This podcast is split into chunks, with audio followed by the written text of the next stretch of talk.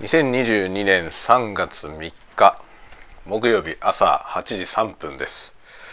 おはようございます。鈴雨レインです。3月3日桃の節句ですね。桃の節句に、えー、昨日、まあ、桃の節句に合わせて夕飯ねちらし寿司ちらし寿司、え、桜餅みたいな感じで食べました。桃の節句なのに桜餅。なんでかなっていうね。まあ桃色ではあるよね。なんでだろうね。桃色桃って桃色じゃないよね。桃ってねあんまり桃色してないですよね。どっちかというと黄色いよね。これ結構昔からのあの疑問です。桃色って言ってるけど桃は桃色してねえなって思ってますね。あれ桃の何？花の色なの？かな？よくわかりませんがまあ今日は桃の節句ということでひな祭りですね。まあ我が家はですね子供が男の子2人なのであのひな祭りはちょっと縁がないですね。でもねいつも思うんですけど最近、まあ、七五三がね七五三ってなんか本来はほらあの男の子は5歳女の子が7歳と3歳みたいなのあるじゃない。で最近そのそういうこと言わなくなってきて七五三って別に子供男女問わずね7歳5歳3歳全部やるみたいな感じになってきてるんですけどひな祭りはねさすがになんかその子供の日はねもともと子供の日っていうからあの一応単語の節句男の子の節句ですけどあのあんまり男女関係ないみたいなイメージがあるじゃない？祝日だしね。であのまあ桃の節句こう女の子の節句はひな祭りはね別に休日じゃないよね。であんまりなんか意識されないけどまあでもなんかそのね最近その男女を分けてなんかするやつはさ大体あんまりこうしない方向になってきてるじゃない。っていうかだしないというよりはさ男女関係なくやりましょうっていう方向になってきてるよね。なってきてるけどさでもひな祭りってやっぱりなんだろうな。あの意味合いとして女の子度が高いイベントだよね。ただなんかひな祭りのそのもともと言ってるようななんそのひな祭りにまつわって言われてるようなことってすごい前時代的でなんか今のこの何て言うのかなこうジェンダー多様性の時代にね全く合ってないよね。全く合ってないけどだからひな祭りやめましょうって議論にはならないよね。なんでなのかな。これこれは何でなんだろうね。なんかそのそういうそのね男女男と女を別々に扱うことは良くないとする人たちもね主張してる人たちもだからひな祭りやめろっていう運動にはならないじゃないなんでなんだろうなって常々疑問に思うんだよね。まあ、ひな祭りとそのおひな様に関して言われてること特にそのなんていうのあのおひな様ってさまあ娘のために用意してね飾るじゃない。で娘が結婚したら飾るのやめるっていうなんか風習があるじゃない。で飾っておかないとなんかその娘が未婚の娘がいるうちは飾らないとなんか嫁に生き遅れるみたいなものすごい古い古臭い考え方がねこうあるじゃないですか。なんかひな祭りってそういうものじゃん。そのそういうひな祭りがあのなんていうのまあ少し少し姿は変えてるとは思うけどさあんまりそのだからひ,、ま、ひな祭りなんてものはもう全時代的だからやめろっていう動きにはなってないように見えるんだけどどうなんだろうね。どっかではなってるのかな。っていうようなことを疑問に思いながらの3月3日を迎えております。まあうちは男の子しかいないから全然本当に無縁なんだけどさ。だけど男の子しかいないっていうのはさそれ見かけの問題じゃない、まあ、今のところうちの子はあんまりその自分のね性自認みたいなものもあんまりこうないというかさまあ自分のことは男の子だと思っているように見える。けどねでも今今の時代もうそうじゃない人もね増えてるでしょ。そうするとさ見かけ上男の子だからっつってね女の子はあのひな祭りは女の子のもんだからやらないみたいなことをね勝手に親の判断でしているとそれはそれで良くないような気がするよね。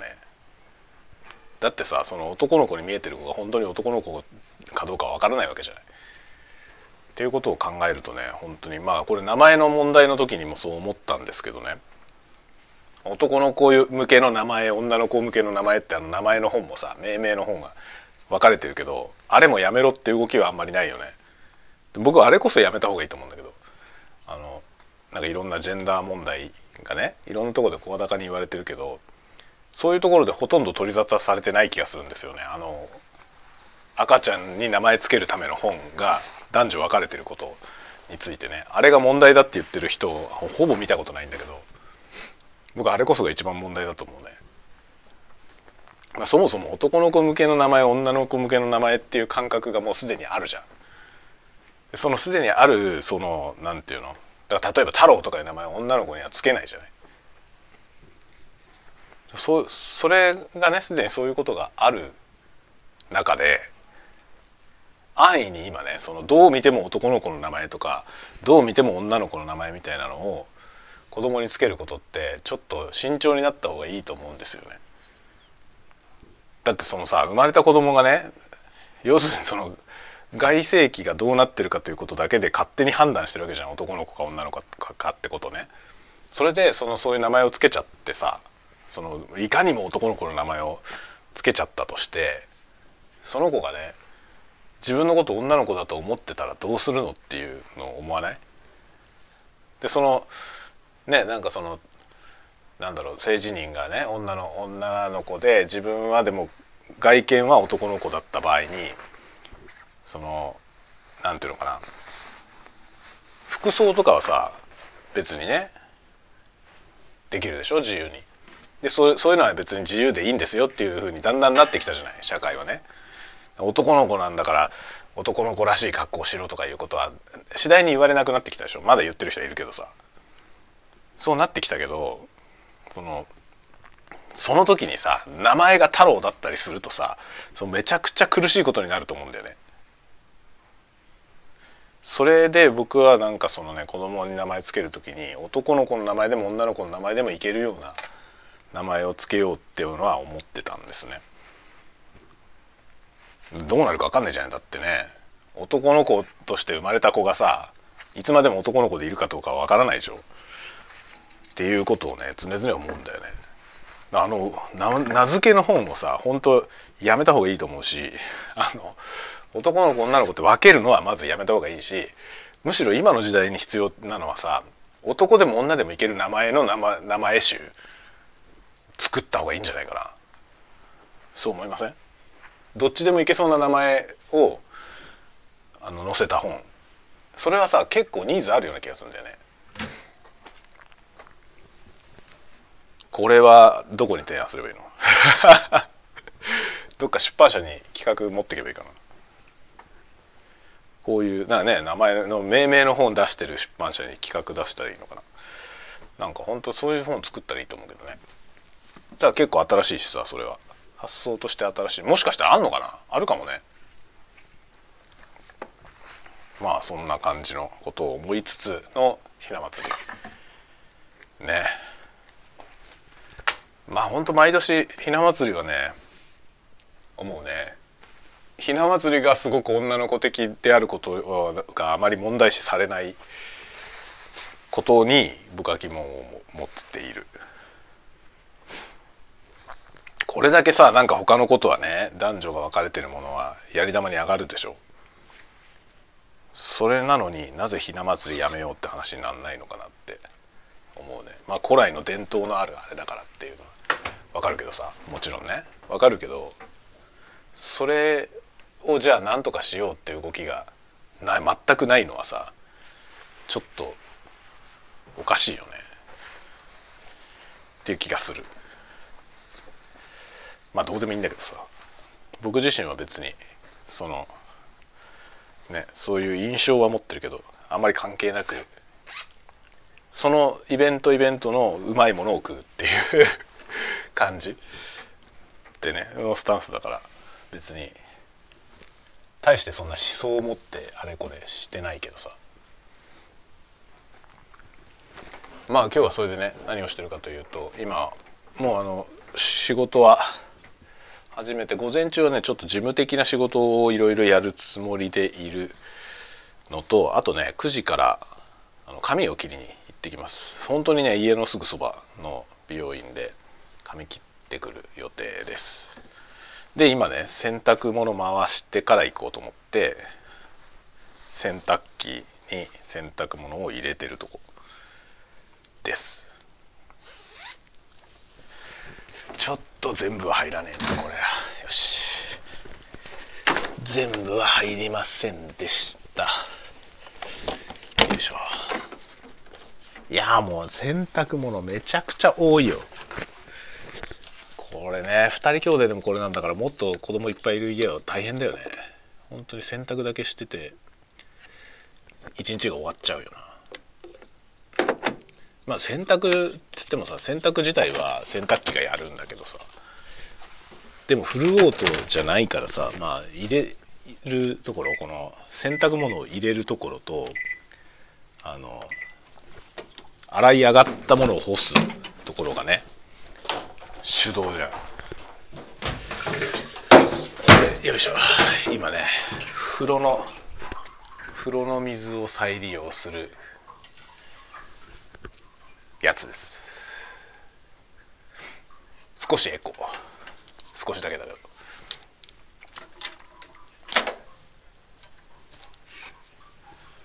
いやーなんかエコってことはちょっと意識しないといけないよね。